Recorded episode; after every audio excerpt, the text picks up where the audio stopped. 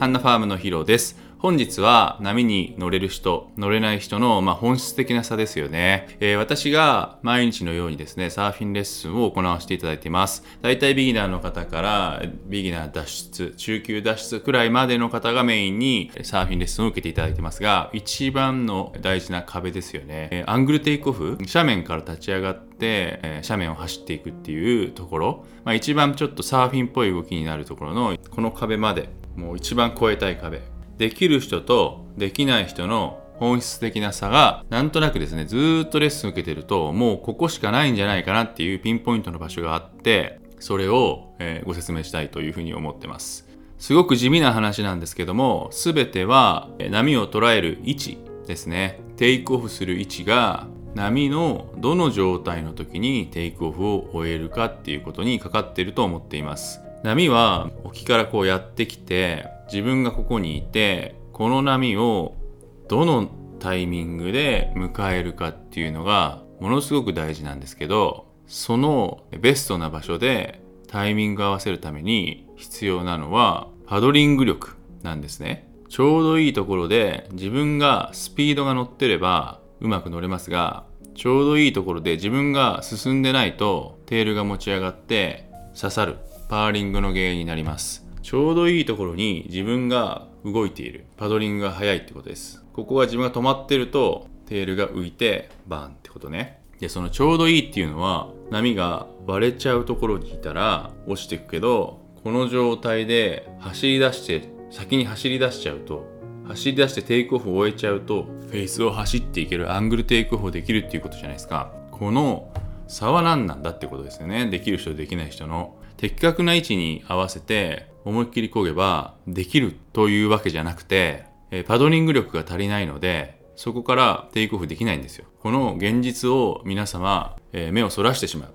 パドリングが遅いから乗れないんですよただそれだけなんですよね。まあそれはそうでしょ。当たり前のこと言ってますね。パドリングが遅いから乗れないんですよ。今あなたのパドリングで乗れる位置は波が切り立ってきて、あとは割れて落ちるだけのこの位置にだったらば、サーフィンしたことない人だって、誰だって、ここにいたら一緒に波と一緒に落ちていきますよ。これは波に乗ったっていうことにするしようしましょう。もしノーズダイブしても、落ちていったとしても、波の前に出出たっていうことにしましょう。すでに割れているこの状態でここにいたら、サーフィンやったことない人でもいける。で、サーフィンやったことある人は、こうなってる、もしかしたら、この辺だったらいけたかもしれない。落ちていくかもしれない。一緒に。で、サーフィン何回目の人は、ちょっとずつこっち、こっち、こっちって、波の捉える位置が少しずつこっちになるんです。いい波の時は、経験者、サーフィンしていけば、いいところに乗れるようになっていくんですけど、日本の場合は、ビーチブレイクの波が悪いところが多いじゃないですか。しかもダンパーとかめっちゃ多いじゃないですか。そういうとこでは差がはっきり出ますよね。上手い人は乗れるのに、まだまだの方が乗れない、この差がはっきり出るんですよ。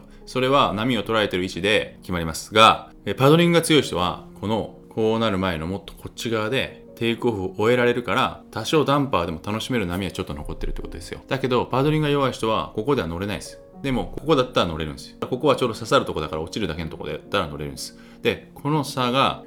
矛盾、矛盾っていうか、正しいとこにいれば、パドリングが弱いから、正しいとこにいたら追いつかないんですよ。正しいのに乗れない。正しくないとこにいて初めてパドリングが弱い人が乗れるんですよ。ここなんですね。正しくない位置でしか乗れないってこと。だから、本当はここで波を迎えなきゃいけない沖側のところで、パドルが追いつかないで乗れない。パドルが追いつかないで乗れないは正しいんですか？間違ってるんですか？どうなんでしょう？これは。それを知ってることが大事なんじゃないかなと思ってて、今自分は、えー乗れる位置が手前でしか乗れないから、えー落ちていくんですよ。ダンパーの時に。落ちていくしかないんですよ。パドルが弱いから。でもそこでしか前に行けないんだったらそこで練習するしかないですよね。落ちていきながらもテイクオフするしかないですよね。もし正しい位置にポジション取って正しい位置にテイクオフしようとしたらパドルが追いつかないです。だから正解は何？追いつかない位置が正解ってことでしょ。今まだまだ上手い人は乗れるけど自分が乗れない状況を見た時に自分の位置はえー、きしすぎるってことです。もっともっと本来上手い人は沖から波をキャッチして、自分が立つとこよりももっと、もう少し沖側でテイクオフを終えて、もうアングルテイクの体勢に入ってるんですよ、上手い人は。でも自分はそのポジションを取ると、パドリングが追いつかないんですよ。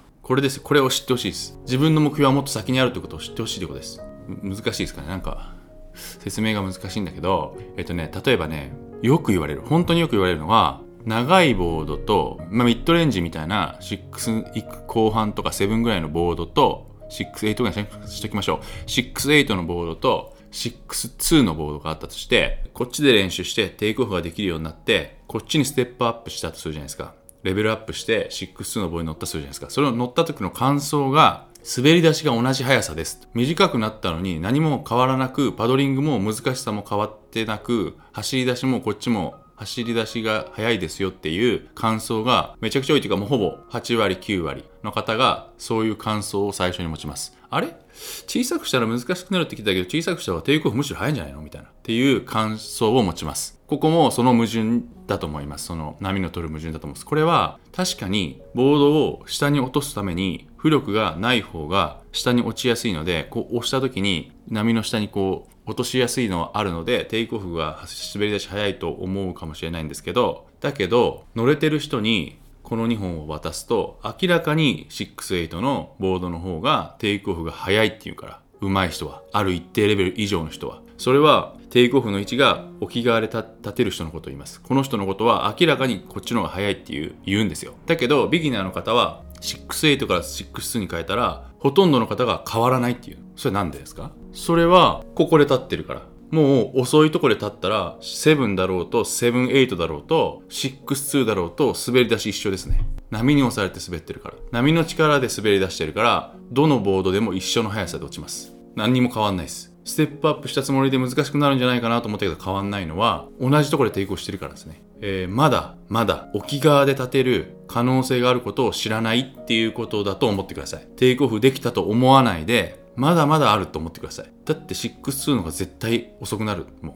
滑り出しが追いかけてて。一定以上のレベルの方は、長い棒の方がよっぽど早く立てるから。超ダンパーの時に、コナミの時に、テイクオフができるのは、絶対大きい方のボードだっていうのは、確信が持てるから。なのに同じぐらいと思っちゃうってことはそもそもテイクオフする位置がもっと速い方が楽っていうことを知らない可能性があるってこと、えー、めちゃくちゃキーポイントです。ここでアングルテイクオフができるかできないか。アングルテイクオフは本当にいいポジションに立ち上がらないと早くからサーフボードが走り出さないと。走り出してないとできない技なのでここ初級者を脱出する一番大事なここでステップアップした小さいボードを持って何も変わらないと思った方はおそらくもうちょいもうちょい頑張ってほしいです。本当は本来はもっと置き、もっといいポジションでテイクオフできるはずだっていうこと。それが分かってくると、もう一回7、6、8のボールを出した時に楽だなって思ったら成長してるって思ってください。テイクオフする位置が正しい位置に移動したというふうに思ってください。ぜひですね、明日からやってみていただきたいのは、乗れるか乗れないかわからない波に挑戦してください。